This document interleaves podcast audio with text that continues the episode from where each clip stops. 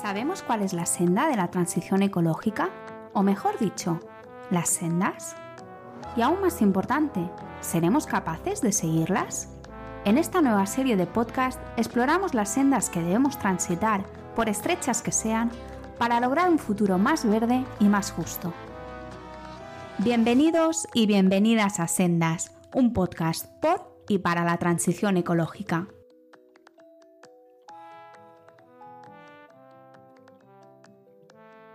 Buenos días, buenas tardes o buenas noches. Soy Pablo Rodríguez Ross y hoy tenemos con nosotros en Sendas a Violeta Cabello del BC3, que bueno, el BC3 es el Basque Center for Climate Change, el Centro Vasco para el Cambio Climático. Así, más concretamente, Violeta es investigadora transdisciplinar y le interesa la democratización del conocimiento para la transición ecológica. ¿Qué tal, Violeta? Muy bien. Hola, Pablo, ¿qué tal? Gracias Pues, por la hombre, invitación.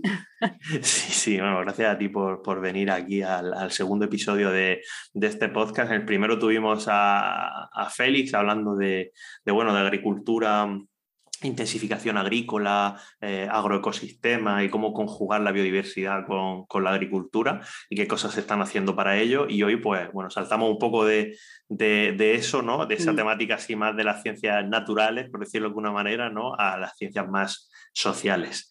Eh, y nada, lo primero que te quería preguntar, Violeta, es si nos puedes comentar un poco cuáles son tus líneas actuales de, de trabajo, ¿no? Y que, como tú bien dices, tienen una relación muy estrecha, ¿no? Con, con la transición ecológica.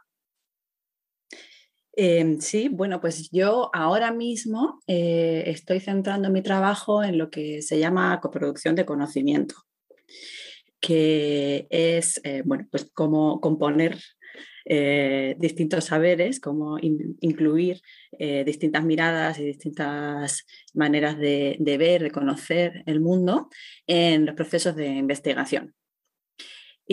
Y, eh, bueno, yo una vez estudié ciencias ambientales, lo que pasa que sí que he cogido una deriva de, social de las ciencias ambientales que creo que igual es poco representativa en, en España y, y he llegado hasta aquí porque me he dado cuenta que la mayoría de los problemas ambientales o de transición ecológica que, que estudiaba, la componente social era muy importante, ¿no?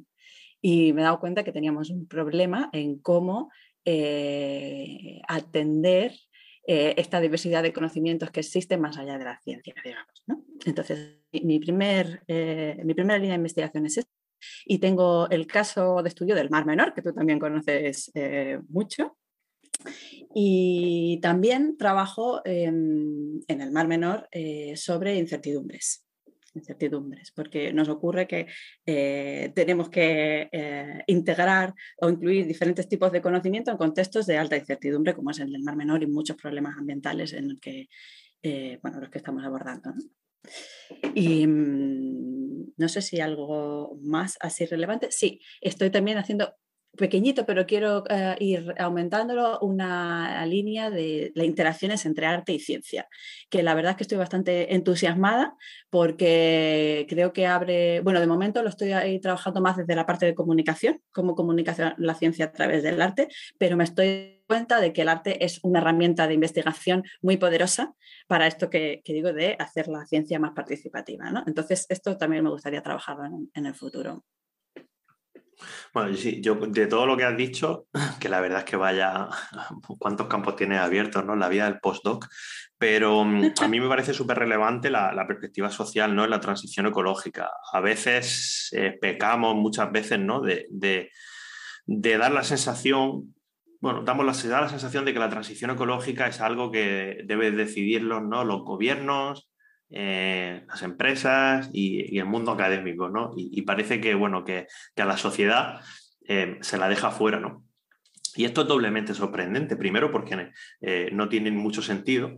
Y segundo, es sorprendente porque el, el propio IPCC, propio panel intergubernamental de expertos en cambio climático de Naciones Unidas dice una y otra vez en sus recomendaciones que hay que fomentar la participación ciudadana, hay que involucrar a la sociedad para, eh, no simplemente porque sea mejor o porque sea más deseable, sino porque si no se hace eso, por ejemplo, es mucho más difícil, por no decir imposible, lograr la limitación del aumento de temperatura a 1,5 grados centígrados.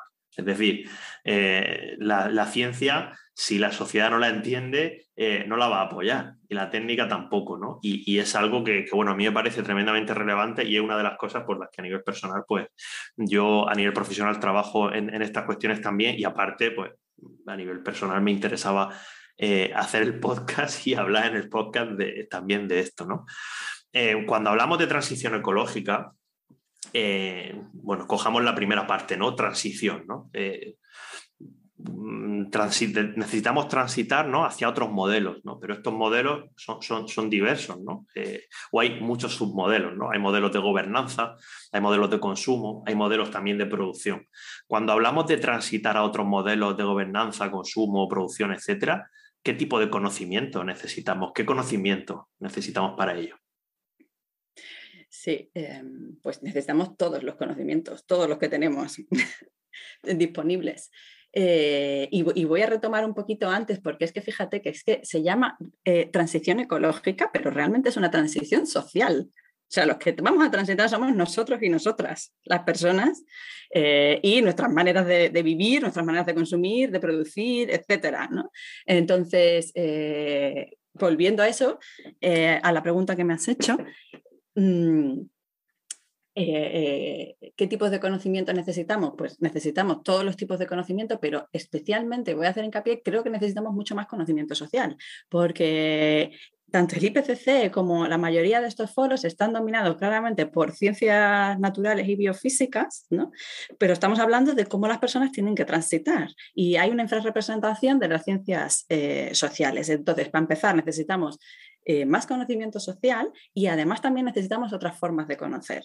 Y hay gente eh, que por su experiencia, que por su trabajo, tiene conocimientos que no se consideran científicos, y aquí vamos a hablar de los agricultores, que el, podcast anterior fue de eso, ¿no? tienen mucho conocimiento y tienen muchos saberes, y esos saberes no se están atendiendo, más bien se están perdiendo porque las, las, formas de producción y de consumo se están yendo hacia, bueno, unos patrones como mucho más intensivos y mucho más homogéneos y hay toda una diversidad de saberes que se están perdiendo y que los necesitamos para transitar hacia formas más sostenibles de, producir, de consumir, etc. ¿no? Em, bueno, lo voy a dejar ahí.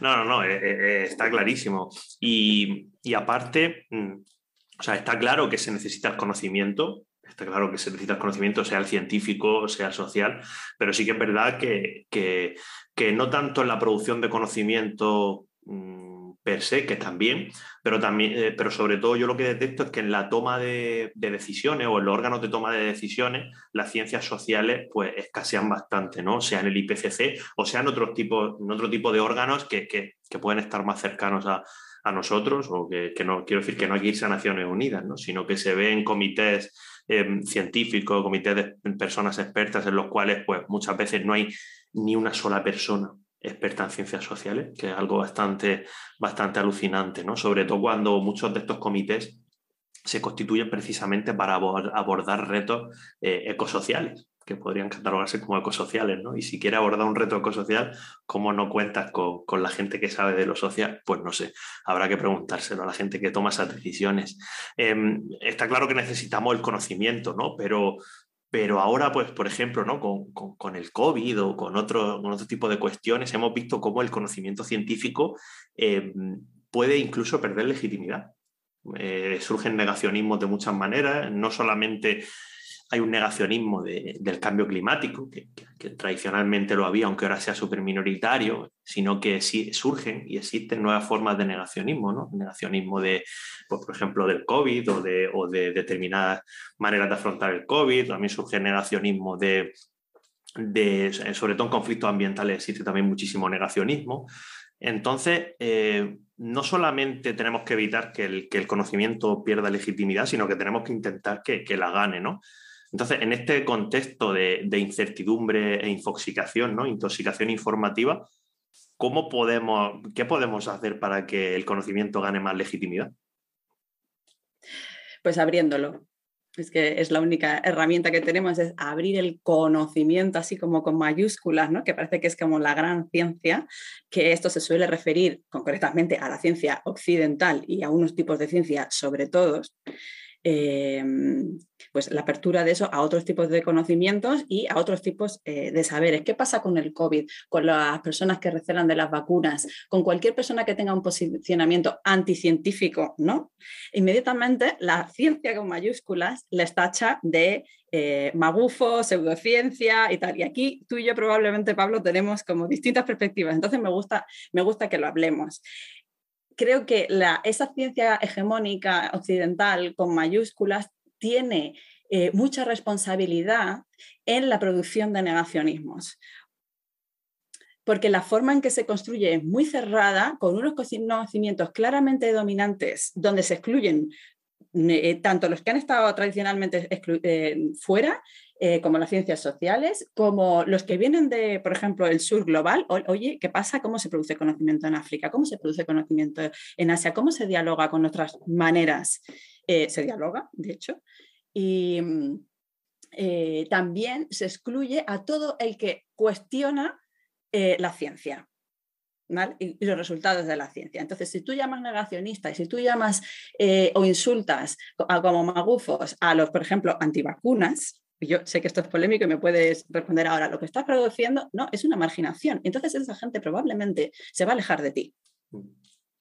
Sí, yo, yo la Sí, sí, no, no, simplemente. no, no, yo es que coincido perfectamente. Además, yo siempre cuando, yo a nivel personal, ¿eh? cuando, cuando hablo de negacionismo o, hablo de este tipo de, posicionamiento, nunca me refiero a, la gente que se lo cree, sino a la gente que lo difunde. O sea, es decir, para mí, es decir, yo no, no, culpabilizo a la persona que se cree en eso o cae en esas tretas, culpabilizo a la gente que las difunde, las promueve y se lucra de ellas sabiendo que lo que está diciendo es mentira. Entonces, claro, eso es verdad que hay que matizarlo, pero yo personalmente, si una persona se cree una, una trola, por decirlo así eh, llanamente, eh, yo nunca considero a esa persona, la considero incluso una víctima. Yo donde pongo el foco es en quien se lucra con eso, en quien difunde eso, en quien, en quien, en quien hace ese tipo de, de, manipulaciones. ¿no? Con el cambio climático lo hemos visto un montón de años. ¿no? Aquí había negacionistas del cambio climático, sí, había gente que se creía que el cambio climático eh, no era antropogénico, pero ¿por qué? Pues porque había una serie de eh, intereses económicos metiendo un montón de dinero en fomentar lobbies, grupos de presión que convencieran a una parte de la población de eso. Y esa gente que hace eso, los que están arriba, yo siempre lo digo, los, líderes del negacionismo no son negacionistas. Ellos saben perfectamente que lo que están diciendo es una trola inmensa, pero viven de ello, literalmente. Entonces, esa diferencia que tú haces, yo creo que va un poco en línea con, esto, ¿no? Eh, no hay que estigmatizar eh, y con el negacionismo del cambio climático lo mismo. O sea, el problema no, no es esa gente, el problema es quienes se aprovechan de, esa gente. Sí, hay, como dos problemas que, se componen, ¿no? Uno es como la marginación de determinadas formas de conocer y de ver el mundo, ¿no? Y otra es cómo eso eh, se utiliza intencionadamente o cómo hay grandes grupos de presión, intereses y, eh, eh, que utilizan determinadas posiciones para su propio beneficio y eso lo hacen también eh, socavando la legitimidad de la ciencia en mayúsculas y eso además trae nuevos problemas como que no se puede avanzar. ¿no? Em, sí, efectivamente. Y además eso em, lo que hace es como aumentar la polarización respecto a quien se cree el conocimiento científico ¿no? y, que, y quien no, y lo ve como una forma más de dominación. Estoy de acuerdo que son esos dos problemas. Pero también, y vuelvo al primero, yo creo que la propia ciencia, por ejemplo, del cambio climático, se está avanzando. ¿eh? El último informe del IPCC, la verdad que yo creo que ahí hay, cambios eh, eh, sustanciales. Pero todavía hay que pensar de una manera como más, eh, mira, justo ayer leí este, este un artículo en, contexto de Bernardo Sampa a, favor de la magia, ¿no? que es un poco, eh, o en defensa de la magia, ¿no? que, que, que venía un poco a decir esto, es que lo que muchas veces catalogamos como magia eh, pueden ser pues, eh, como una eh, comunidad de pastores en Kenia gestionan sus pastos y su ganado para hacer frente a la sequía y cómo ellos ven el clima desde ahí, que a lo mejor el clima para ellos es otra cosa. Y no necesitan traducirlo como a las categorías científicas de la ciencia occidental. Bueno, estas cosas han estado tradicionalmente excluidas o traducidas a nuestra manera de hacer ciencia. Y eso también existe. Entonces, yo creo que como la ciencia nos tenemos que hacer un trabajito de apertura, eh, y yo creo que hay todos los estudios de postcoloniales están aportando mucho. Eh, y luego también hay que hablar de la manipulación intencionada, por supuesto, y de que hay gente, eh, hay grupos con muchísimo dinero que infoxican activamente para favorecer determinados, determinados intereses y determinadas visiones de hacia dónde queremos ir, que son muy peligrosas. También están ahí. Sí, yo coincido, ¿no? Y, en algunos temas incluso esta infoxicación o esta, esta manipulación, ¿no? Llega a, incluso negar, eh, bueno, es que no deja de ser un negacionismo, ¿no? Por algo se llama así, ¿no? A negar mm, evidencias científicas consolidadas, por decirlo, no sé si ese término tiene mucho sentido, ¿no? Pero eh, niegan cosas que están totalmente superadas, que todos sabemos, y de repente, si hay que negar eso, se niega y para adelante, y hay gente que, que, siempre está dispuesta a creérselo, ¿no? Porque al fin y al cabo cada uno tenemos nuestro seco y, y tú al final las cosas te las, te las crees. El otro día leí un artículo en El País, que no creo que lo escribió, que decía, tú te crees las cosas por, eh, no porque te convenzan, sino porque te las quieres creer. hay cosas que te las crees porque quieres, no porque lo que te estén diciendo sea, sea convincente. A lo mejor es una chorrada inmensa, pero como tú, tu seco te lleva a creerte eso, pues para adelante con ello, ¿no? Y nadie está libre de seco, ni tú, ni yo, ni, ni los científicos, que es que este es otro tema también relevante. y cogiendo el cable de, de la apertura del conocimiento, ¿no? Yo sí que tengo bastante experiencia en temas de, divulgación ¿no? y, de comunicación social de la ciencia y sí que es verdad que, ha costado, ha habido un cambio en los últimos años, pero ha costado muchísimo, eh, incluso que, los investigadores científicos, por ejemplo, en cuestiones del cambio climático, eh, no ya que comuniquen sus resultados científicos, ellos, sino que vean la importancia de que eso se comunique. Y esto es una cosa que a mí siempre me ha parecido alucinante. ¿no? Yo, yo, decía, eh, cuando estaba en la universidad, en la universidad me refiero en la carrera, decía, eh, a mí yo creo que nos tendrían que explicar la importancia de que se comuniquen nuestros trabajos futuros o nuestro trabajo, pero no tanto que lo tengamos que hacer nosotros. O sea, yo, yo defiendo mucho que cualquier investigación científica debe ser comunicada obligatoriamente, eh, pero no significa eso que tengas que hacerlo tú. Y, eso es un problema ¿no? que hay en la ciencia, que, todavía hay mucha gente que, es eh, súper reacia a que se comuniquen sus resultados. Y luego ves como también determinados lobbies o, entidades en distintos conflictos, en distintas partes de la ciencia, eh, comunican muy bien cualquier resultado científico, por mínimo que sea y ridículo que sea, e incluso sin ser científico, ¿no? Y te das cuenta de que, de que llenan un hueco, llenan un hueco que, claro, que el que lo ha dejado vacío ha sido tú. Y esto pasa con la comunicación del cambio climático, pasan asuntos que tú y yo conocemos muy bien como el Mar Menor, en el cual hay, hay un vacío, hay un vacío inmenso de divulgación y de cultura científica, llamémoslo como queramos. Hay un vacío eh, tremendo. Y ese vacío en ecología se conoce como un nicho ecológico disponible, y entonces ese nicho ecológico disponible pues lo van, lo, van lo van llenando oportunistas, como pasa en los ecosistemas.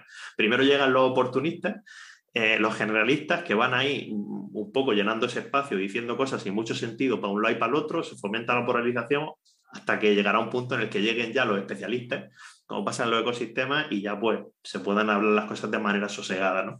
Pero, pero yo, yo sí, yo considero que eso es un problema, eh, es un problema muy, muy fuerte, ¿no? Y, mucha, y es un poco autocrítico, porque el problema este, como digo, viene generado porque los propios investigadores o la propia administración científica, por decirlo de alguna manera, mm, tradicionalmente no ha valorado la relevancia de, esa, de esa democratización del conocimiento.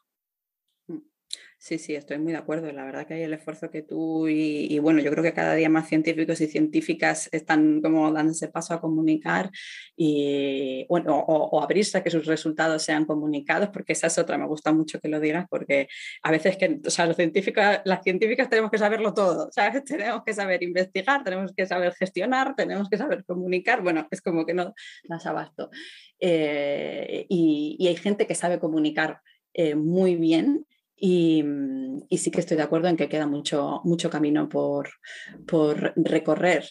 Y, claro, claro que hay otra gente que lo tiene mucho más claro, eh, que, que, eso es un nicho, que eso es un nicho que es efectivo, que eh, la manera de llegar a la gente es comunicando y que tiene mucho dinero para pagar a otros.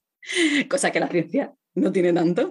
Entonces, o sea, o, las propias investigadoras, pero yo pienso en el presupuesto que yo tengo para contratar a alguien que me comunique y es que me río, ¿sabes? Y también para publicar eh, artículos en Open Access, etcétera. Pues no, pues hay otros que tienen dinero eh, de sobra pues para coger cualquier resultado que les interese y amplificarlo.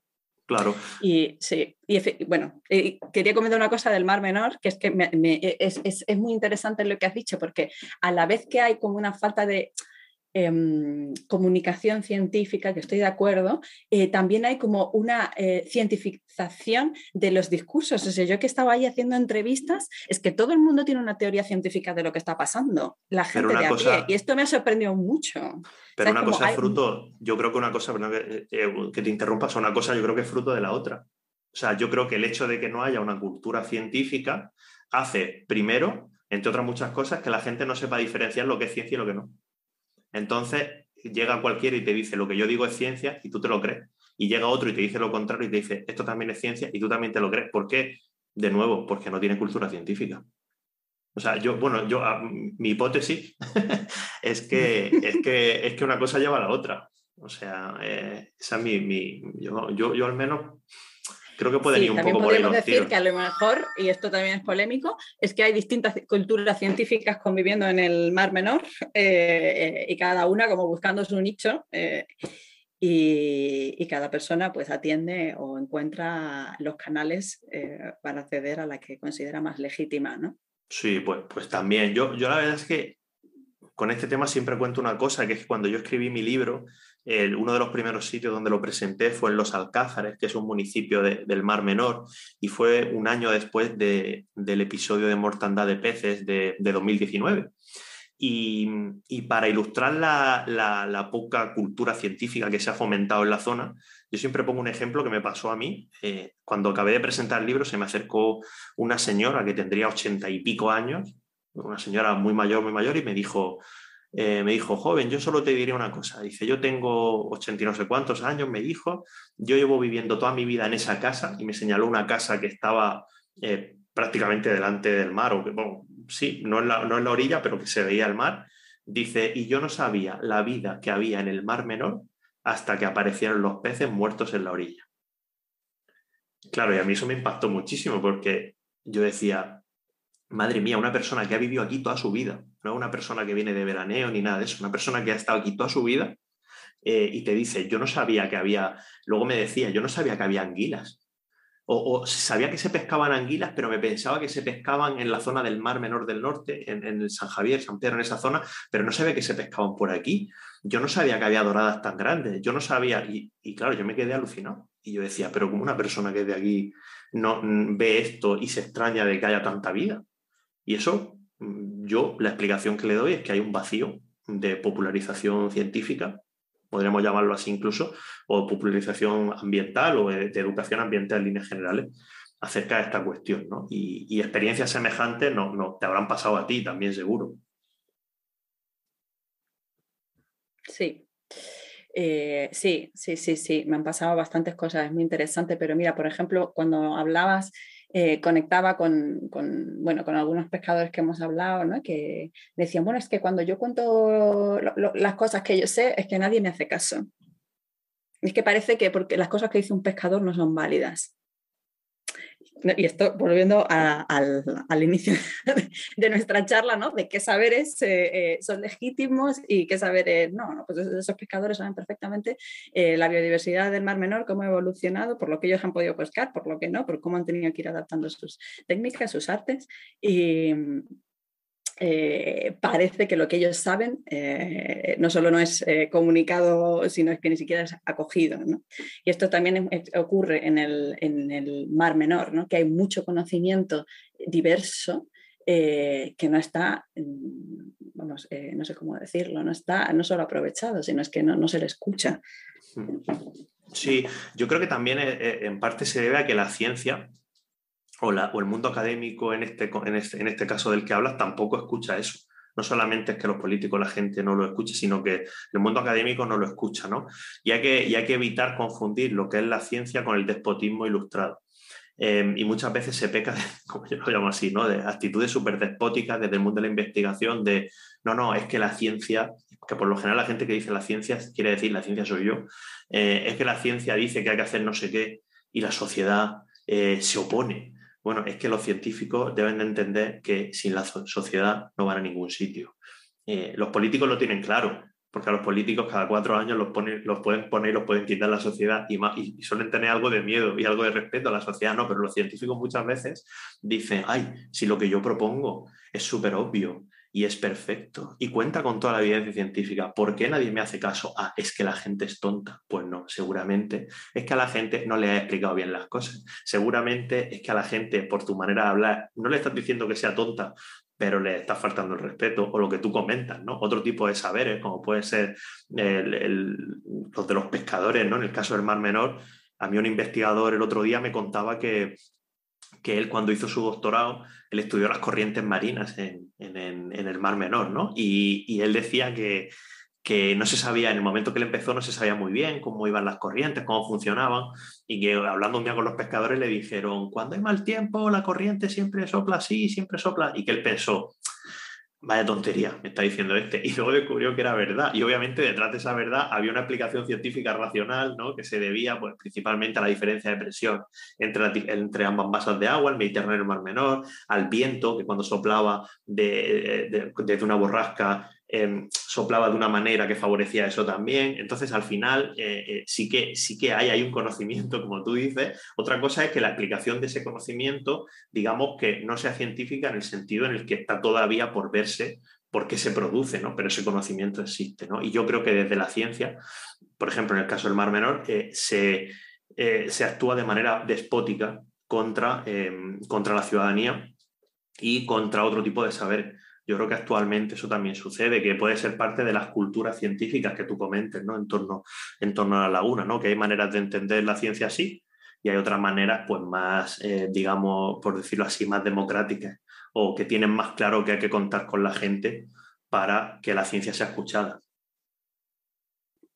Sí, efectivamente. Es que, claro, eh, es exactamente lo que tú has dicho, ¿no? O sea, que la ciencia no haya explicado un determinado fenómeno no significa que ese fenómeno no se conozca. Lo que pasa es que a lo mejor se conoce de otra manera más experiencial por conocimiento acumulado en determinadas profesiones eh, que, les sirve para sobrevivir. O sea, que esos pescadores sobrevivan, ya te tiene que decir que ese conocimiento algo de válido tiene que tener, porque si no, no podrían mantener eh, sus profesiones y, sus y, sus actividades. El tema es que como problemas como el Mar Menor son extremadamente complejos, tienen muchísimas dimensiones. Entonces, por eso digo que necesitamos todos los saberes, porque la ciencia no puede llegar a todos lados, pero la composición del saber científico con otro tipo eh, de saberes más experienciales o de, bueno, o de otras formas, eh, nos puede ayudar a empujar eh, a abordar esa complejidad y desde una mirada plural y múltiple y no quedarnos encajonados en, como está ahora mismo la ciencia, que es cada uno con su cajoncito, que también se ve mucho en el mar menor, pues yo soy de la biología de la laguna, yo soy de la eh, hidrodinámica, yo me dedico al acuífero y yo me dedico, ¿no? Y cada uno con su parte hace lo suyo, pero ¿cómo componemos todo eso junto para tener una, mirada más eh, global e integradora? pues ahí cada compartimento de la ciencia tiene su labor, pero también hay cosas a las que la ciencia no llega. Hay cosas que no se saben, que se pueden saber, y cosas que no se saben, que no se pueden saber. Entonces, lo que no se puede saber, la única manera de abordarlo es poniéndonos todos juntos a dialogar un espacio de consenso, bueno, no me gusta mucho la palabra consenso, pero eh, por lo menos llegar a, un acuerdo de compromiso de qué podemos hacer en este caso, donde a lo mejor la ciencia no nos puede dar respuestas. Y esto ocurre mucho en problemas de la transición ecológica o social, diría yo, socioecológica. Mm. Sí, bueno, básicamente yo creo que el problema es que hay una interfaz eh, ciencia política o, o una línea más que una interfaz, o sea, una interfaz en el sentido que permean pero o permean de una, se permea de una a otra, pero esa interfaz también es una línea. A, partir de esa línea eh, hay cosas que, por mucho que tú las quieras disfrazar de ciencia, no son ciencia. Y hay cosas que por mucho que tú las quieras disfrazar de política, no son política. Y, y eso es súper complicado. eh, es un problema tradicional en, la interfaz ciencia política que ha pasado históricamente con muchos asuntos, ¿no? con el cambio climático. Eh, bueno, esta es la razón de ser del IPCC. O sea, el IPCC básicamente para lo que surge y para lo que sirve es para hacer de esta interfaz ciencia política. Es para coger lo que dice la ciencia y decirle a los políticos, mira, pues esto es lo que se podría hacer. Y viceversa también, ¿no? Y analizar lo que se está haciendo desde la política y ver si científicamente eso está bien evaluado, no está bien evaluado, etcétera, etcétera, ¿no? Entonces, estas, interfaz, eh, estas interfaces eh, deben mejorarse, ¿no? Eh, yo hablaba hace poco con un colega mío, Víctor Castillo, que es un experto en desertificación del CSIC, que estuvo en Naciones Unidas, y él me comentaba que en desertificación uno de los problemas que tienen es que eh, en Naciones Unidas, mm, en desertificación, no hay un IPCC. No hay un IPCC, no hay un panel de expertos. Eh, y entonces eh, es un, llevan 30 años, creo, o sea, varias décadas ya, con un montón de problemas en cuanto a la búsqueda del diálogo y del consenso precisamente porque los países no se han puesto de acuerdo en que se cree un órgano de este tipo. Porque, por ejemplo, la desertificación se entiende de manera muy diferente desde los países del norte y los países del sur. Luego los países, sí, los países del norte y los países del sur, o sobre todo Europa, África. Básicamente podríamos hablar que es donde están los principales conflictos. ¿no? Em, y, y en líneas generales, pues lo que sucede es que, digamos que Em, Europa tiene una visión, o ha tenido tradicionalmente muchos países de Europa una visión colonialista en cuanto a que eh, estos países se están desertificando porque sus prácticas son nocivas y ellos favorecen la desertificación y, los países, en caso de África, dicen, no, no, no, es que aquí nos estamos desertificando, pues primero porque cada vez llueve menos por el cambio climático y segundo porque aquí hay una actividad y unas exportaciones eh, que, bueno, que básicamente os enviamos a vosotros y eso hace también que nos desertifiquemos. Y, que es lo que, y la ciencia lo que ha ido viendo estos últimos años es que precisamente las prácticas agrícolas de las comunidades nativas lo que hacían era precisamente luchar contra la desertificación. O sea que se confirma un poco la, versión de, esta parte, ¿no? Pero todavía no, hay, no, se ha llegado al acuerdo, ¿no? Entonces, esta interfaz eh, ciencia política, ¿no? Pues, pues yo quería preguntarte ahora, ¿no? ¿Qué limitaciones tiene la ciencia actual? Que ya hemos hablado bastante de eso, ¿no? Así como su gobernanza eh, para ser democrática, ¿no? Eh, yo creo que, en general, mi opinión, yo creo que nos falta un poco de esta interfaz en muchos asuntos. Eh, sí, que es que, interesante esto de, la desertificación. Bueno, em, voy a empezar por la, por la interfaz. A ver, yo creo que es interesante el concepto de interfaz y que hay que trabajarlo y hay mucha literatura interesante porque, y que tiene sus retos, ¿eh? porque la comunicación entre, o sea, si admitimos esa separación, ¿no? que, que hay como una línea ¿no? entre... Eh, ahí hay, hay, muchos retos, hay retos de comunicación, hay retos de gobernanza, eh, hay retos de inclusión, bueno, hay muchos retos. Em, pero yo creo, o sea, y esto es que las ciencias sociales ya han retado esa propia interfaz. Esa, la, no sé cómo se dice, eh, el, Science and Technology Studies lleva ya muchos años diciendo que realmente no hay una separación tal, aunque a nivel pragmático Vale, y, vamos a, luego podemos hablar de esos pero que la ciencia y la política realmente nunca han estado separadas. Y, se habla de, este concepto que lanzó Sheila Jasanoff, pero que em, ya es muy amplio, de coproducción, no de conocimiento, sino de coproducción entre eh, la sociedad y la ciencia, la sociedad, la política y la ciencia. Es que la ciencia y la política siempre están produciendo, qué es lo que se puede, eh, qué es lo que la ciencia puede hacer y lo que no, qué es lo que se demanda de ella. Y la ciencia siempre está produciendo eh, resultados y, conocimientos que influencian a la sociedad y a la política. Es decir, llevamos coevolucionando y esto esta interacción es permanente, siempre se, da. O sea, no, que, no, es, que están separadas. Em, entonces, esto es importante y parte de lo que, muchas veces los científicos de la ciencia en mayúsculas eh, eh, bueno, bueno, del problema de que no se incluyan las ciencias sociales es que esto no lo tenemos claro. ¿eh? Vale, por otra parte, y ya volviendo a la, propia interfaz, y es muy interesante el ejemplo que has mencionado de, eh, la desertificación y de esta necesidad de buscar organismos globales de producción de conocimiento legítimo, porque ahora parece que necesitamos un IPCC para todos los temas, porque es que todos los temas ambientales, socioambientales, ya estamos en escalas globales de cómo gestionarlos. O sea, no es solo el, el, cambio climático, ahora tenemos la biodiversidad, que ahí está el IPBES, que, es, que, por lo menos el IPBES ha hecho un esfuerzo de abrirse a comunidades indígenas y a otros tipos de conocimientos, pero es que resulta que ahora estoy leyendo yo, eh, bueno, a raíz de lo de la eutrofización, ¿no? Es que la eutrofización, es que, perdona, también tenemos una disrupción de los ciclos globales de nitrógeno y fósforo, es que también es, entonces vamos a ir creando, bueno, es como una tendencia, ¿no? A que ya no, no, o sea, los problemas son locales y globales a la vez y tenemos un déficit de espacios de ciencia eh, y política eh, global. Yo no sé qué va a pasar ahí, pero sí que, sí que veo que es eh, una necesidad que se está que, está empujando. ¿no? Entonces, ¿cómo, ¿cómo hacer eso mm, legítimo? ¿Qué democracia tiene esos espacios globales? Esto es un tema muy complejo y muy delicado. Mm, mm. Sí, yo, yo cogiendo el guante de, una cosa que has comentado, ¿no? de, la, de la necesidad de mejorar esta comunicación o esta interconexión ciencia política, de, de, aunar estos dos mundos, desde lo local a lo global. Claro, yo personal y profesionalmente he trabajado en los dos lados. Y yo lo que creo, lo que creo, lo primero que creo es que faltan muchos profesionales para hacer esa labor. O sea, eso es lo primero que creo. Lo primero que creo es que eh, no se nos forma ni, ni, a los de ciencia, ni a los de más ciencias políticas o sociales para hacer esta labor de interfaz. O sea, porque cuando, cuando yo, por ejemplo, que me formé o que vengo más del mundo académico el Consejo Superior de Investigaciones Científicas y de haber hecho carrera en, varios países y te metes en la administración o te metes en, más en, la política, ¿no? Eh, te das cuenta de que, esos son dos mundos que, aparte, que ya no es que sean muy diferentes, es que se nota que no se hablan mucho entre ellos. O sea, y yo soy muy crítico con los dos, ¿eh? Yo soy muy crítico con, con, uno y con el otro, porque yo, por ejemplo, em, ahora hablamos, ¿no? o comentabas, ¿no?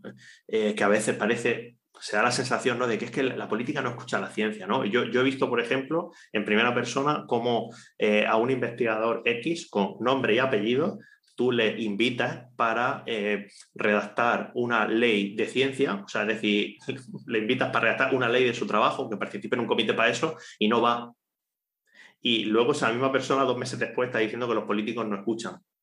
Y dices tú, pero si a lo mejor es cierto, a lo mejor te tendrán que escuchar más, pero es que cuando te están pidiendo ayuda, cuando te quieren escuchar, tú no vas. Y eso pasa muchísimo. O sea que siempre caemos mucho en la culpa, y yo caía en la culpa, ¿eh? de, echarle la culpa siempre a los políticos. Ah, que, claro, y luego te das cuenta que en la academia también hay unos comportamientos hacia, hacia el bien común eh, bastante tóxicos, diría yo. O sea, en el sentido de que no les preocupa lo más mínimo o sea, eh, a muchos de ellos, ¿no? Y, también hay aquí una perspectiva generacional bastante interesante, ¿no? Porque sí que se ve que la gente que es un poco más joven, em, como podemos ser nosotros, pues sí nos hemos dado cuenta de, que esto tiene que esto tiene que cambiar, ¿no? Y de que hay que fomentar pues, que pues, este diálogo y este tipo de cosas, porque si no, volviendo a la transición ecológica, que es el objetivo de, este podcast, em, es que eh, la transición ecológica es una cosa social y política. O sea, eh, Cristina Monge, que es una profesora de la Universidad de Zaragoza, decía en un artículo que decía,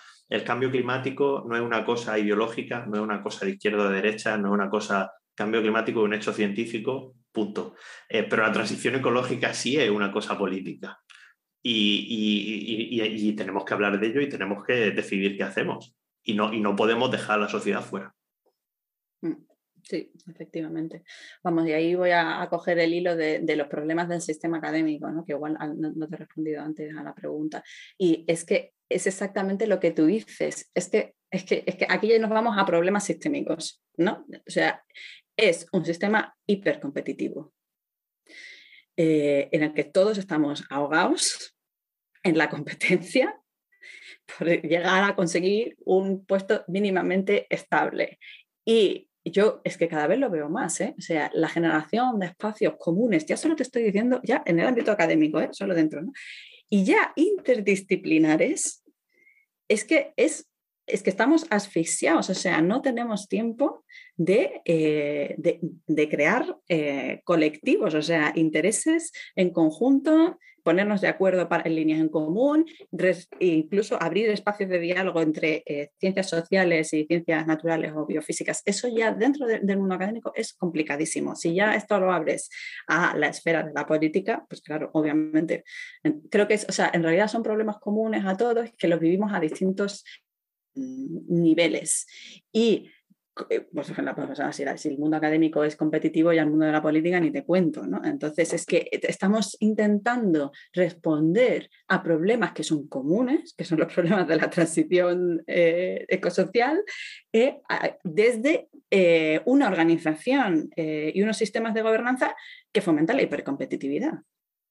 Entonces, es que es una contradicción en, sí misma, es, que no tenemos tiempo ni espacio para eh, mm, ponernos juntos a, ¿sabes? Ni aprender a cómo dialogar.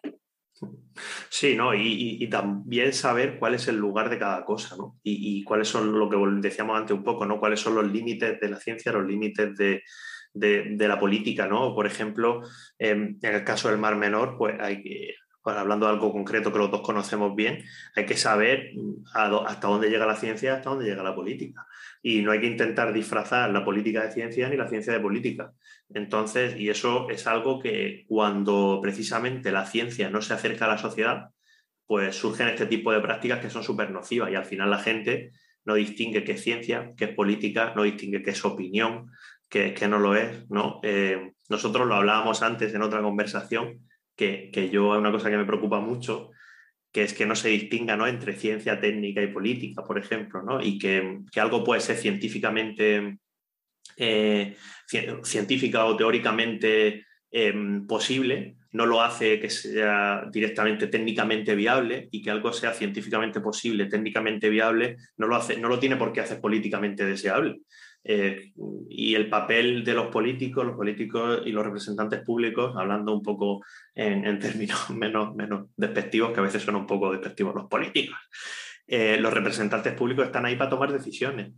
O sea, tú eliges a gente para que tome decisiones. El científico, la científica no tiene que tomar decisiones. Las decisiones tienen que ser orientadas en la ciencia. Si se puede, sí, pero como tú dices, hay cosas a las que la ciencia no llega a orientar. Entonces, si la ciencia no llega a orientar, y tú dices que, algo es científico cuando es imposible que la ciencia esté, diciendo, esté respondiendo a esa pregunta, es, por ejemplo, filosóficamente imposible, tú lo que haces es mentir, ¿no? Entonces aquí hay mucho problema también yo creo de pedagogía conceptual acerca de qué es la ciencia, qué es la técnica, eh, qué es la política, etcétera, etcétera. ¿no? Em, abriendo, hablando, perdón, de, de, abrir el conocimiento, ¿no? Ahora están de moda esto de las asambleas ciudadanas. En, a nivel estatal se está haciendo la Asamblea Ciudadana del Clima, en la cual tú has estado involucrada, eh, involucrada de, una manera o de otra, ¿no?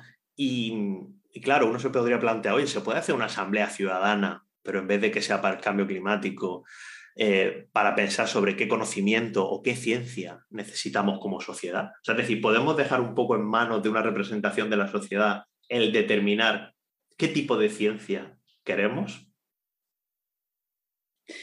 Sí, sí, ¿eh? eh qué, divertido. Lo primero que me viene es como qué divertido sería. al, menos al menos probarlo, a ver, lo que pasa. poder, hacer, poder hacer algo así. Em, yo creo que, sí, real, bueno, claro, esta es la otra parte, ¿no? que es la del gobierno de la ciencia, ¿no? y cómo se decide en qué va a investigar la ciencia y a qué se van a dedicar los fondos. ¿No? Entonces, eh, ¿podría hacerse una asamblea ciudadana para decidir eso? Obviamente que sí, claro que se podría. Se que se podría hacer una asamblea perfectamente para decidir el próximo plan estratégico, cuáles tendrían que ser las prioridades y, siguiendo el formato de las asambleas ciudadanas, abrir a un panel de expertos científicos y científicas eh, plural que vengan a contar pues sus preferencias, qué es lo que consideran que es importante y por qué. Ahora mismo, eh, bueno, tampoco yo conozco todos los mecanismos internos, pero es más bien una consulta a expertos, ¿no? A, través de la que se recopila ese tipo de información y luego se procesa en, los próximos planes, eso tanto a nivel estatal como eh, europeo. Pero podría eso incluir a la ciudadanía y pasar por la ciudadanía y ver qué es lo relevante para, personas, eh, eh, para una muestra de personas representativa de la sociedad? Yo creo que sí, y que sería eh, muy interesante, incluso que podríamos hablar de lo que estamos hablando, de qué tipos de conocimientos hacen falta, para qué tipo de problemas, qué tipos de problemas políticos se quieren abordar y hasta dónde puede llegar la ciencia ahí y qué podría hacer, ¿no? y cómo mm, repartir los fondos para apuntar hacia ahí. No sé, me parece, me sugiere un experimento interesante, cuanto menos.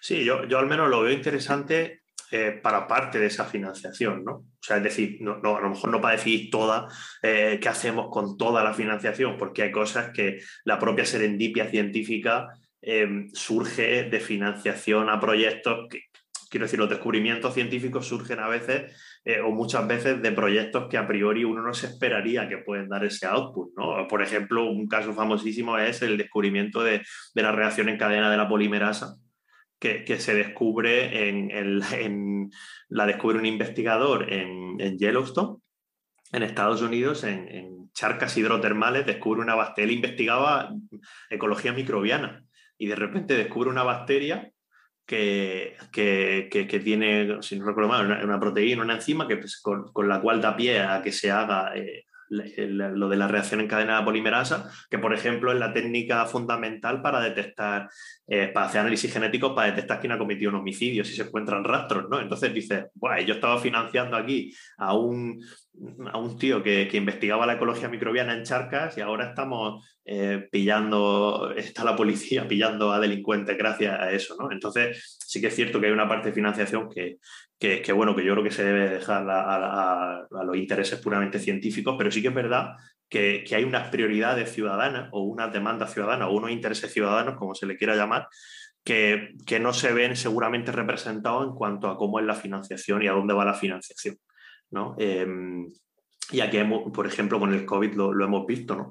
Pues si hubiéramos invertido más en, biomedicina o en estas cuestiones, pues a lo mejor cuando viene el COVID, pues podríamos haber, pudiéramos, podríamos haber tenido una vacuna eh, estatal, de patente pública desde el primer momento y haber tomado la delantera, ¿no? Como, como hicieron otros países, ¿no? Como puede ser eh, Reino Unido con Oxford, AstraZeneca, ¿no? Que, que, fue más público-privado, ¿no? Pero bueno, em, Quiero decir, sí. Y, a su vez, sí que es cierto que también los ciudadanos, eh, cuando votan, pues también eligen a sus representantes. En los programas electorales eh, se habla de ciencia y se habla de lo que se pretende hacer con la ciencia. O sea que es una pregunta un poco indirecta, no es el mismo tipo de participación, pero bueno, que cada uno cuando mete su papeleta también, también decide un, poco, muy mínimamente, este tipo de, de prioridades o no, ¿no? A mí me parece súper interesante, me parece súper interesante y me parece que no se habla, me parece que no se habla incluso dentro del, dentro del sistema científico, por lo que tú dices. Al fin y al cabo, los científicos son seres humanos y los problemas de estrés, ansiedad, que nos falta el tiempo, que no tenemos, que no tenemos tiempo para nada, que incluso, bueno, tú a lo mejor tú también, ¿no? Pero yo también, que, que somos padres y, y te das cuenta lo complicado que es introducir esa variable en una vida profesional. Incluso nosotros que tenemos unas profesiones que nos permiten, pues, por ejemplo, mucho teletrabajo y nos permiten ciertas facilidades que en otras profesiones no tienen, aún así te das cuenta de que, de que, no se puede, que no, no hay tiempo para esto, ¿no? Y, y yo creo que habría que ir avanzando en, en esa línea, ¿no? Habría que ir avanzando en la línea de, abrir el conocimiento, de que la gente, de mejorar la cultura científica. En, uno, en un episodio que he grabado, que saldrá dentro de, creo que, bueno, uno o dos después que este, em, hacía una pregunta y me respondí, que te la voy a hacer a ti ahora, que es, eh, si tú fueras, si te dieras la máxima autoridad en estas cuestiones, ¿tú qué es lo que harías? Y, me, y me decían que que habría que invertir, invertir en educación ambiental. Yo lo que haría es educación ambiental, ¿no? Pues yo creo que aquí pasa un poco, ¿no? Educación científica o cultura científica. Así que te pregunto eso mismo, ¿no? Y ya para acabar, si tú tuvieras que ser, bueno, si te dijeran, oye, tú ahora eres eh, ministra de la democratización del conocimiento, si, eso, si, eso existe alguna vez, ¿no? Que, que, es un título muy orwelliano eso, ¿eh? Un poco Asimov también, ¿no? En plan, o sea, que puede ser que acabe existiendo, ¿no? Eh, si, a ti te, si a ti te eligieran, eh, porque por supuesto te elegirían, ¿eh? no, no, no, sería una cosa despótica, sino que a ti te elegiría la gente, porque tú no tolerarías que te pusieran ahí a dedo. Si a ti la ciudadanía te eligiera ministra de la democratización de la ciencia, ¿qué propondrías, ¿no? Como medidas eh, urgentes que habría que hacer ya, como cosas, oye, es que hay que ponerse ya mano a la obra con ello. Mm. Sí, qué interesante. Eh, no, estaba pensando que justamente ahora tenemos un ministro de universidades, que es John Subirats, que probablemente eh, sabría hacer esto mucho mejor que yo y ahora pues está en esa posición y de hecho está haciendo ya abriendo como algunos foros en torno a lo que es la ciencia ciudadana y la innovación ciudadana ¿no? y cómo eh, hay otras formas de hacer ciencia que están emergiendo desde la innovación social que suele ir por delante de la ciencia y, cómo hacer de esas formas de, producción de conocimiento también eh, legítimas como a nivel de ciencia ¿no? entonces eso mira que algo que aunque sea incipiente se está haciendo me parece muy interesante ¿Quién, investiga de otras maneras que no son las, clásicas que se financian por los programas de, em, de, financiación hasta el momento? ¿Y qué producen? ¿Qué tipo de conocimiento producen? ¿Qué tipo de agentes movilizan? ¿Qué tipo de saberes hay afuera que ya se están produciendo? Pues mapear eso y ver cómo eso se puede componer con lo que ya existe como en el, en el, bueno, pues en el sistema académico más convencional, me parecería eh, un comienzo. Y luego también yo creo que, es que lo has mencionado, el tema de, de, la, de, la, ansiedad y del estrés, y yo creo que hay algo por hacer, eh, democratizar el conocimiento también pasa por humanizar a los científicos y las científicas y reconocer que somos cuerpos vulnerables y limitados y que no podemos Eh, producir y producir y producir. Entonces, también abrir esta conversación en torno a los límites y a cómo podemos organizarnos la vida de otra manera me parece, me parece importante. Bueno, yo suscribo, yo te, yo te votaría. Eh, Gracias, empezamos la campaña. Sí. Y ya otra cosa para ir acabando también, no sé si podría recomendar em, algún libro, algún un documental, lo que sea, alguna algún material eh, que hable de esta cuestión ¿no? de la que hemos estado hablando ahora, yo recomendaría rápidamente un libro que se llama Ecología de la Libertad de Bookchin, que lo acaba de reeditar Capitán Swing, y, que es un libro que es francamente, francamente interesante porque aborda también la ecología desde el punto de vista del, ecologismo ¿no? y esta interfaz línea, esta interfaz barra línea entre la ciencia, el medio ambiente la política, que a mí me gusta tanto. Em, vale, bueno, yo así a nivel más divulgativo, eh, pues voy a recomendar por supuesto a, Yayo Herrero, que tiene un librito ahí de contexto que se llama em, reciente, no sé si es extravíos, no, lo tengo por aquí. Ausencias y extravíos, maravilloso. Eh, este también, eh, bueno, a nivel como más divulgativo creo que es una, una maravilla. Ya yo escribe con una precisión y a la vez con una manera de que todo el mundo lo entiende que es alucinante. Y, luego, no sé, como a un nivel más científico, ¿no? como también eh, científicos y científicas que queréis democratizar el conocimiento, eh, yo he tenido la suerte de formarme como dentro de una comunidad eh, científica que se llama la de la ciencia postnormal, que surge a partir de un artículo de Silvio Funtovich y Jerome Ravens en, en el 93, que ya venía a decir que estos problemas que ambientales que estamos abordando, que, donde la incertidumbre es muy alta, donde los intereses son muy altos y están contrapuestos, necesitan otra forma de hacer ciencia que sea más democrática. O sea que esto ya, no, esto no, no, me lo estoy inventando yo, obviamente, sino que ya lleva mucho recorrido. Toda esa literatura es muy interesante y es un, punto de partida. Vale, pues muchísimas gracias. Y ya lo último, eh, si la gente te quiere encontrar, eh, en redes o si tienes una página web o si vas a participar en algún momento, en algún evento, perdón, si quieres promocionar cualquier cosa, o iba a decirlo en catalán, cualquier cosa, cualquier cosa, eh, adelante. Bueno, pues no sé, Twitter soy vcabellov eh, y también tengo una web donde colgo pues, mis publicaciones y de vez en cuando cuento algunas cosas del mar menor de lo que estoy haciendo allí, que se llama elvioletacabello.net. Así que ahí pueden encontrarme. Y de momento, no sé, no tengo ningún evento así grande a la vista. Así que nada, pero lo colgaré en cualquier caso en Twitter o en, o en mi web. Gracias, Pablo. Bueno, muchas gracias a ti. Hasta luego. Hasta luego. Ya puedes escuchar Sendas en las principales plataformas de podcast y no olvides seguirnos en arroba sendaspodcast en Twitter e Instagram.